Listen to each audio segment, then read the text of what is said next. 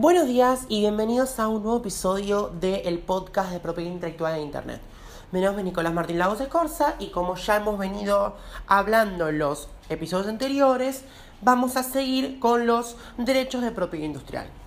Aunque en el episodio de hoy y en el siguiente a este en particular, vamos a analizar un concepto distinto que, aunque propiamente no es un derecho de propiedad industrial, sí tiene una vinculación tangencial con estos, particularmente con el derecho de marcas. Este concepto es el concepto de nombres de dominio, el cual, al margen de ser un concepto más bien técnico, sí tiene una tramitación legal y sí tiene una gran conflictividad eh, con respecto a los derechos marcarios.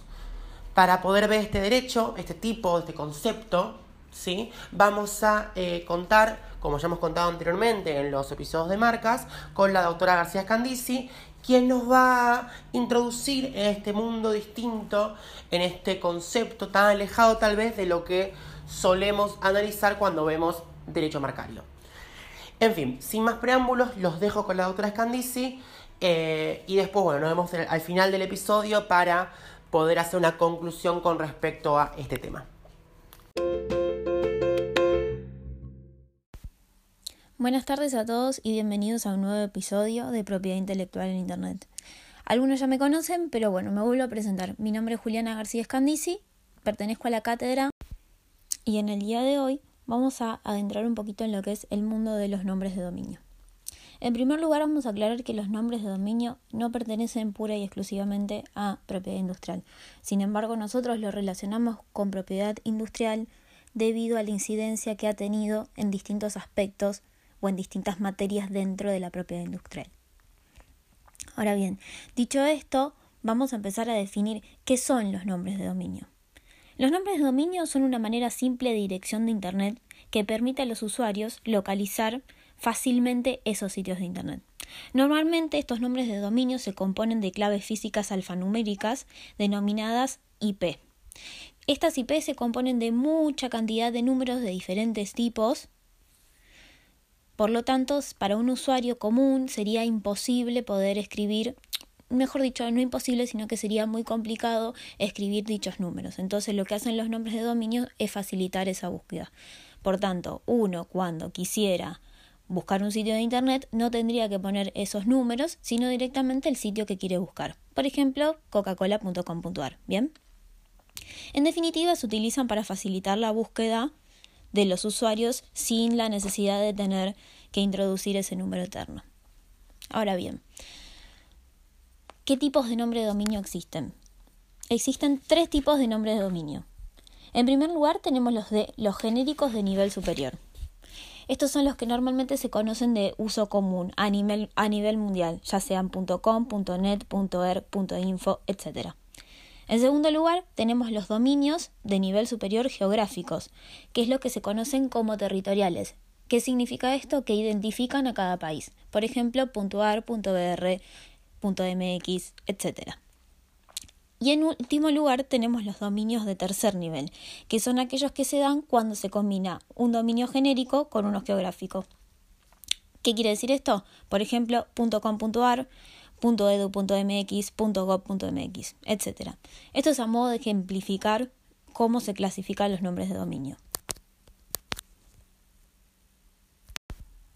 Ahora bien, ¿para qué se crearon estos nombres de dominio? ¿O cuál es la funcionalidad de este gran sistema de nombres de dominio? En primer lugar, como ya dijimos, para facilitar la búsqueda. En segundo lugar, para traducir esos números eternos que componen el IP a lo que nosotros conocemos como el sitio web, o al nombre de ese sitio web, mejor dicho.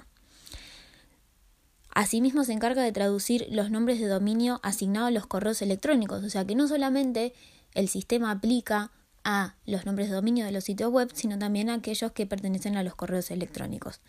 Y por último, la finalidad que tiene es vincular un nombre de dominio existente con una nueva dirección IP cuando los sitios web se, se trasladan de un servidor a otro. Ya que explicamos qué es el sistema de nombres de dominio, qué son específicamente los nombres de dominio, vamos a preguntarnos o vamos a explicar, mejor dicho, o a contestar la gran incógnita de cómo se registra un nombre de dominio o cómo se adquiere un nombre de dominio. Para esto existen múltiples empresas que se dedican a la comercialización de los nombres de dominio. Normalmente son sitios web que venden. ¿Qué es lo que proporcionan estas empresas? Es venderle un determinado nombre de dominio que ellos quieren elegir a individuos o empresas, los cuales lo adquieren por una cuota anual, por un periodo que abarca entre 1 a 10 años. La particularidad que tienen estas empresas de nombre de dominio es que deben estar reconocidas por el ICANN, que es la Corporación de Asignación de Nombres y Números de Internet, ya que este es el que quien tiene el control de todo el sistema de nombres de dominio. En definitiva, es el gran órgano que nuclea todo y que controla todo lo que es el sistema de nombres de dominio, ¿bien?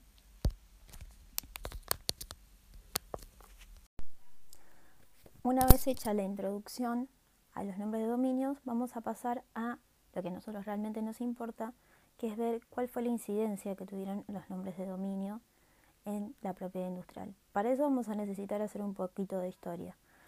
A fines de los años 90, eh, con el auge de Internet, fue tal la magnitud que tomaron los nombres de dominio que comenzaron a tener problemas justamente con otros derechos con uno de los derechos que más tuvieron problemas fue con las marcas. ¿Por qué? Porque las personas, ya sean particulares o empresas, registraban nombres de dominio utilizando nombres de marcas que ya existían. ¿Para qué? Para que una vez que ellos los registraran, vendérselos a los reales titulares de esa marca. Y así obtener un beneficio económico. Como los nombres de dominio son derechos de apropiación, el que primero llega es el que primero lo tiene, entonces utilizaban esta metodología para obtener un beneficio económico. Entonces, ¿qué pasó? Debido a que cada vez existían más y más problemas con respecto a esto, decidieron reunirse dos entidades o dos organizaciones que nucleaban a los nombres de dominio por un lado y a los derechos de propiedad industrial por el otro. Estos dos grandes organismos son el ICANN, que es el encargado de controlar los sistemas de nombres de dominio, y la OMPI, que es la Organización Mundial de la Propiedad Intelectual, que se encarga de proteger los derechos de propiedad industrial. Entonces se juntaron ambas organizaciones y establecieron un, un acuerdo, o se reunieron para ver qué solución podían otorgar a esta problemática. A raíz de eso se crea el proceso de la OMPI relativo a los nombres de dominio en Internet. Básicamente era un proyecto para plasmar cuáles iban a ser las posibles soluciones. En el marco de ese proceso, específicamente en el año 1999, se presenta este informe en el cual se incluye una serie de recomendaciones. En primer lugar, dice con respecto a los registradores, o sea, las personas o las empresas que se encargaban de registrar esos nombres de dominio, se aconsejaba o se proponía que adoptaran medidas tendientes a brindar mayor transparencia en la registración y en caso de que no se probara la veracidad de las direcciones de los eh, solicitantes, se pudieran cancelar. Era para darle justamente transparencia y que no pasaran este tipo de cosas de que cualquier persona que no fuera el legítimo titular de una marca pudiera registrar cualquier nombre de dominio. En segundo lugar, se planteó crear un sistema de solución de controversias, y esto es lo novedoso, para aquellos conflictos que se suscitaran con los nombres de dominio. Y la característica que tenía es que debía ser rápido y eficaz, cosa que no estaba pasando, porque obviamente todos estos conflictos se estaban judicializando y llevaban muchísimo tiempo. Y por último, se recomendaba incorporar un mecanismo de exclusión para aquellas marcas que fueran notorias como ya vimos en episodios anteriores y ya sabemos que es una marca notoria, en el cual se impidiera que toda persona que no fuera el titular de la marca registrara ese nombre de dominio. Esto fue el proyecto, que ese proyecto obviamente se receptó y en el marco de ese proyecto nacen dos grandes instituciones. En primer lugar, el Centro de Arbitraje y Mediación de la OMPI, en el cual se establece un procedimiento administrativo y en línea. No hay que confundir el arbitraje como nosotros normalmente lo conocemos. Se llama así, pero es el nombre. Que sea un centro de arbitraje no implica que efectivamente haya un arbitraje, sino que es un procedimiento que se da en línea totalmente en línea y es un procedimiento administrativo. Ahora bien, ¿cómo se reglamenta o cómo, cuál sería el marco normativo de este eh, procedimiento? Bueno, ese procedimiento está basado en la política uniforme. La política uniforme, digamos que sería, para que nosotros lo podamos entender, el código de fondo, en el cual se establece qué procedimientos van a ser llevados a cabo, cuáles son las acciones que se van a poder llevar a cabo y qué es lo que se debe probar y qué es lo que no se debe probar. Bien. Y a fines de justamente reglamentar o lo que nosotros conocemos como el código procesal, existe el reglamento. Los nombres exactos son larguísimos. La política se llama Política Uniforme para la Solución de Controversias en el ámbito de los nombres de dominio y el reglamento específicamente se llama Reglamento para una política uniforme de resolución de disputas sobre nombre de dominio. Bien, esto más o menos fue justamente en el año 99, en pleno auge, tengamos en, tengamos en cuenta que es pleno auge de Internet y tengamos en cuenta la novedad que implica esto para Internet. Me voy a meter un poquito más en lo que es la política uniforme. La política uniforme, como ya dijimos, lo podemos asimilar a lo que es el código de fondo. Eh, las medidas que se pueden adoptar cuando uno tiene un conflicto con los nombres de dominio y con un derecho de marca es, se puede cancelar, se puede ceder o se puede modificar ese nombre de dominio. ¿Bien? ¿En qué caso se da o qué se debe comprobar para poder iniciar este procedimiento? El nombre de dominio, en primer lugar, tiene que ser idéntico a la marca al punto de que crea una confusión en los usuarios. O sea, que si yo registro un nombre de dominio, ese nombre de dominio tiene que ser exactamente igual al de una marca y que yo no tenga un interés legítimo. Segundo punto, no existe un interés legítimo en el uso de ese nombre de dominio. Yo soy una persona X que nada tengo que ver con el titular de la marca, ya sea que no lo soy o que no estoy autorizado, por ende yo no tengo un interés legítimo en utilizar ese nombre de dominio. En tercer lugar, cuando justamente ese registro haya sido de mala fe y se haya utilizado de mala fe. Bien, justamente para lo que decíamos al principio, que es lo que pasaba, para obtener algún tipo de beneficio económico. La carga de la prueba obviamente recae sobre el demandante, como en todo proceso. La mala fe, ¿cómo se prueba? ¿Cómo nosotros comprobamos que esa persona actuó de mala fe? En primer lugar, si el objetivo de dicha registración era obtener un beneficio económico, que era lo que realmente pasaba en ese momento y que por ende se creó este procedimiento, si el objetivo de dicha registración fue obstaculizar la actividad comercial, o sea, si efectivamente yo registré ese, nombre de dominio para que otra persona no lo pudiera utilizar y así perjudicarlo en su actividad comercial normal, si el objetivo de dicha registración era evitar que la marca utilice el nombre de dominio y si el objetivo de dicha registración era crear confusión en los registradores. Ahora bien, ¿cómo demostramos el interés legítimo? En primer lugar, la realización de ofertas de buena fe de servicios o productos que lleven el nombre en cuestión previas a la interposición de la demanda. Esto quiere decir que yo efectivamente utilizaba o realizaba ofertas de buena fe con ese nombre de dominio antes de que se, interpusiera la demanda. En segundo lugar, conocimiento e identificación por ese nombre de dominio aunque haya adquirido los derechos de marca correspondientes que efectivamente a mí me conocían por ese nombre de dominio. Y en tercer lugar y por último, uso leal y no comercial del nombre de dominio sin intención de generar confusión en los usuarios. Que yo efectivamente lo usaba de buena fe y que no tenía intención de generarlos, que fue una mera casualidad que el nombre de dominio coincidiera con esa marca.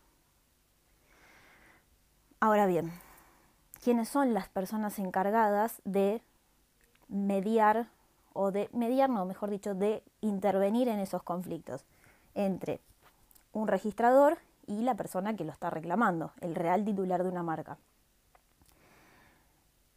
Los encargados de solucionar estos conflictos son lo que se denominan proveedores.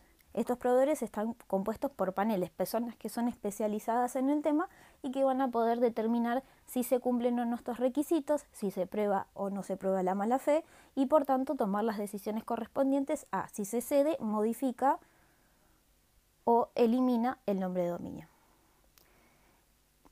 Lo importante que hay que tener en cuenta que este tipo de procesos no impide la vía judicial y tampoco es necesario agotar la vía judicial para poder, mejor dicho, no es necesario agotar la vía administrativa para poder acceder a la vía judicial. Ahora bien, y a fin de poner un poco de color y ver cómo nosotros si tuviésemos un conflicto, cómo lo llevaríamos a cabo, bueno, ya dijimos que es un procedimiento totalmente en línea. Se puede hacer encontrándose las personas en países totalmente diferentes. Obviamente se va a seleccionar un idioma. La presentación de la demanda es muy similar a la presentación de demanda común que nosotros hacemos, solamente que esa presentación va a ser en línea, por email. Deben ser enviados a, a un correo electrónico específico, expresado por este centro de arbitraje, eh, debe contener cierta cantidad de palabras, específicamente son 5.000, donde se tienen que poner los datos del demandante y el demandado, la especificación de los nombres de dominio en conflicto, la marca registrada, identificar los registradores, los requisitos del conflicto establecidos en la política, lo que yo les decía, si la marca genera, si el nombre de dominio genera una confusión, si eh, eh, genera confusión en, en, las personas, si se utilizó de mala fe, si se demuestra que se utilizó con el fin de obtener un beneficio económico, etc. Básicamente es la misma estructura que nosotros utilizamos para entablar una demanda. El objeto, los actores, la causa, eh, etc. hay que presentarlo de manera completa, incluyendo los anexos si los tuviera, y una copia debe quedar al registrador. ¿Cómo se notifica la demanda? Eh, de manera electrónica al demandado o por eh, medio fehaciente, que en nuestro caso sería por carta de documento. La contestación de demanda es exactamente igual y tiene un plazo, empieza a contar el plazo a partir de los 20 días de la apertura del procedimiento. Eh, y bueno, esto ha sido todo, la clase de nombres de dominio. Espero que les haya gustado, espero que hayan entendido el tema y que les sirva para poder ejercerlos como abogados, ya que es un área que nadie conoce. Es un, un, nicho que poca gente explota y que está bueno y que es moderno y que le da un toque innovador a los procedimientos comunes y tradicionales de, que nosotros conocemos en el derecho. Así que bueno, eh, los espero la próxima y nos vemos en el próximo episodio. Chicos, un gusto.